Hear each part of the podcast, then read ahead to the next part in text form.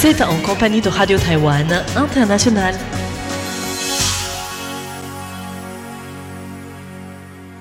Bonjour tout le monde et bienvenue sur les ondes de Radio Taïwan International.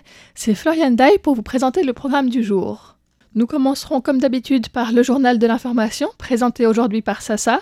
Ensuite, je vous retrouverai pour un décryptage sur la journée des peuples autochtones qui est aujourd'hui et dans lequel je vous partagerai quelques morceaux de musique avant de laisser la parole à Lisa Dufaux pour sa revue Asie-Pacifique, dans laquelle elle parlera notamment du Cambodge, de la France, des Vanuatu et du Myanmar. Et enfin, pour les personnes qui nous suivent également sur Internet, Clément Tricot présentera RTF Relations Taïwan-France, une émission dans laquelle il reviendra sur l'anniversaire du Radio Club du Perche et 40 ans d'écoute du monde entier. Journée des peuples autochtones, Tsai souligne les récentes avancées juridiques.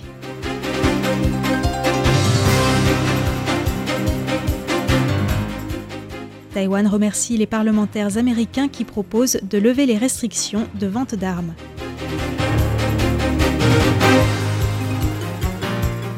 Visite en France du président de la Commission du développement national sur le thème de la neutralité carbone.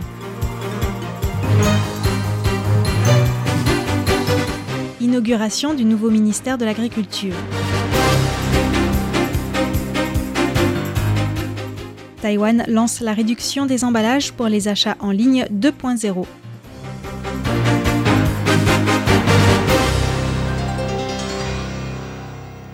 Journée des peuples autochtones, Tsai Ing-wen souligne les récentes avancées juridiques. Taïwan célèbre tous les 1er août depuis 2005 la journée des peuples autochtones. À cette occasion, la présidente Tsai Ing-wen s'est rendue à Kaohsiung pour prendre part à la conférence administrative nationale des peuples autochtones. Dans son discours, elle a rappelé qu'il y a sept ans, elle avait officiellement présenté ses excuses aux peuples autochtones au nom du gouvernement. Elle a déclaré solennellement que ces excuses n'étaient pas la fin d'un processus de justice transitionnelle, mais le début, et que le gouvernement continuerait à faire des efforts en ce sens. L'égalité d'accès aux soins, la revitalisation des langues et des cultures autochtones sont aujourd'hui devenues des évidences pour tous, a-t-elle indiqué. La présidente a souligné les avancées juridiques de ces dernières années. Le yuan législatif a par exemple adopté une loi sur la santé des peuples autochtones afin de promouvoir un accès aux soins plus équitable et a amendé la loi sur l'extraction minière après six ans de discussions intenses. À cet égard, Tsai Ing-wen a précisé nous avons supprimé la clause injuste concernant la prolongation de l'autorisation de l'exploitation minière et mis en place un mécanisme de gestion et de contrôle. Le système d'évaluation environnementale des mines a également été réformé, obligeant les industriels à conduire des études d'impact sur l'environnement qui n'avaient pas été faites. À l'avenir, nous formulerons aussi des lignes directrices sur la consultation et le consentement des peuples autochtones. Nous espérons que grâce à cet amendement, les peuples autochtones, l'environnement forestier de Taïwan et l'industrie minière pourront rétablir des relations plus équilibrées et avancer sur le chemin du développement durable. Notons tout de même que les célèbres chanteurs aborigènes Panay et Nabu protestent toujours depuis février 2017 au cœur de la capitale taïwanaise pour demander à la présidente d'honorer ses engagements électoraux au sujet de la définition des territoires traditionnels des peuples autochtones.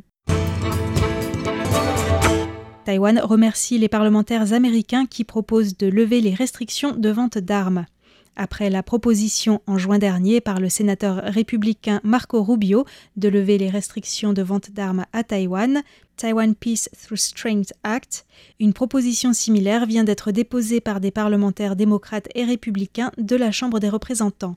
Cette loi viendrait modifier le Taiwan Relations Act la pierre angulaire des relations américano-taïwanaises depuis 1979, en levant la limitation à des ventes d'armes de nature défensive et en obligeant les États-Unis à donner la priorité à Taïwan en matière de vente d'armes.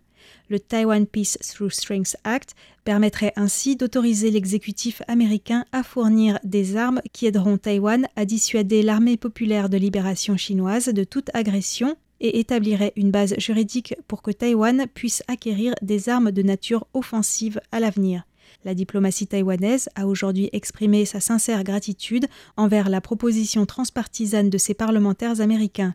Jeff Liu, porte-parole du ministère des Affaires étrangères, a déclaré lors d'une conférence de presse régulière que le gouvernement taïwanais avait le soutien de la communauté internationale et ne céderait pas face aux pressions de la Chine. Le gouvernement a clairement indiqué à de nombreuses reprises que la paix est la seule option pour la résolution des points de discorde et des différends dans le détroit de Taïwan. La préparation à la guerre est le meilleur moyen d'éviter la guerre. La force est le moyen de dissuasion le plus efficace. Le renforcement de la défense nationale par le gouvernement et l'objectif du maintien de la paix et de la stabilité dans le détroit de Taïwan sont complémentaires.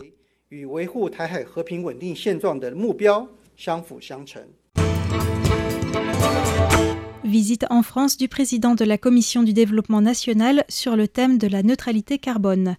Kong Ming-shin, président de la Commission du développement national, a conduit une délégation en République tchèque, en Pologne et est arrivé hier en France, à Dunkerque plus précisément, pour des échanges sur la transition vers la neutralité carbone. Pour mémoire, en mai dernier, l'entreprise taïwanaise Prologium avait indiqué avoir choisi Dunkerque pour implanter sa première usine de batteries électriques pour l'industrie automobile en Europe, un investissement qui devrait s'élever à plus de 5 milliards d'euros. La délégation de la Commission du développement national a été accueillie par la députée Christine Déco et par le vice-président de la communauté urbaine de Dunkerque, Jean-François Montagne l'agence BPI France Investissement a organisé pour la délégation une visite de site industriel. Gong Mingxin a indiqué qu'à l'avenir, Taïwan et Dunkerque coopéreront davantage dans le domaine de la neutralité carbone et que Dunkerque pourrait devenir un tremplin pour les entreprises taïwanaises qui souhaitent se développer sur le marché européen. Inauguration du nouveau ministère de l'Agriculture. La commission ministérielle de l'Agriculture a été élevée aujourd'hui au rang de ministère. À cette occasion, le nouveau ministre de l'Agriculture, Chen Ji-jong, a promis de prendre soin des agriculteurs et de les laisser faire du profit en réduisant leurs coûts de production.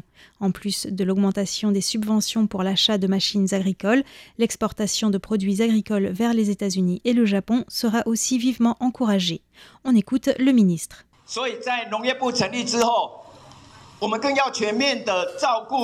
Après la création du ministère de l'Agriculture, nous devons encore mieux prendre soin des agriculteurs et des pêcheurs de manière globale. En plus de la base existante de la nouvelle agriculture, nous allons mettre en place une stratégie d'adaptation globale pour faire face au changement climatique. Afin d'atteindre la neutralité carbone, les autorités agricoles ont un rôle prépondérant à jouer, afin que cet objectif puisse être atteint d'ici à 2050. Selon Chen Ji-jong, la création du ministère de l'Agriculture est un moment historique. Le vice-président Lai Ching-de, présent à l'inauguration, a quant à lui rappelé les attentes de la présidente Tsai Ing-wen, notamment en matière d'innovation technologique pour améliorer la compétitivité du secteur agricole et en ce qui concerne la planification de la préparation aux futures crises alimentaires le candidat du KMT à la présidentielle Hoyo-i en visite au Japon.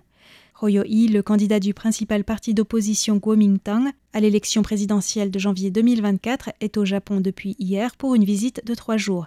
Il s'est notamment rendu à une rencontre organisée par le Conseil consultatif des membres de la Diète Japon-République de Chine. Sur le plan politique, dans le contexte actuel de tensions interdétroits, Hoyo-i a déclaré son ambition de positionner Taïwan en tant que réducteur de risques, avec pour objectif de sauvegarder les valeurs démocratiques de Taïwan et sa liberté, tout en préservant la stabilité dans le détroit et la tranquillité d'esprit pour le Japon. Taïwan lance la réduction des emballages pour les achats en ligne 2.0.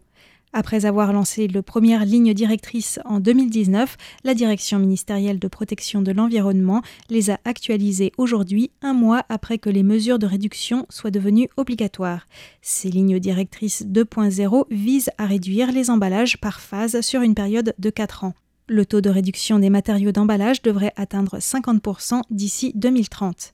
22 entreprises de vente sur Internet ont déjà obtenu un label de réduction des emballages et peuvent désormais afficher un logo permettant aux consommateurs d'en être informés. Avant la fin 2026, de nouveaux objectifs seront introduits, l'utilisation des emballages recyclés devra être multipliée par 5, l'empreinte carbone devra figurer sur l'achat et le taux de sacs recyclés dans les magasins devront dépasser les 95%. Merci beaucoup d'avoir suivi le journal de l'actualité taïwanaise du mardi 1er août 2023. Je vous laisse en compagnie du décryptage de la rédaction.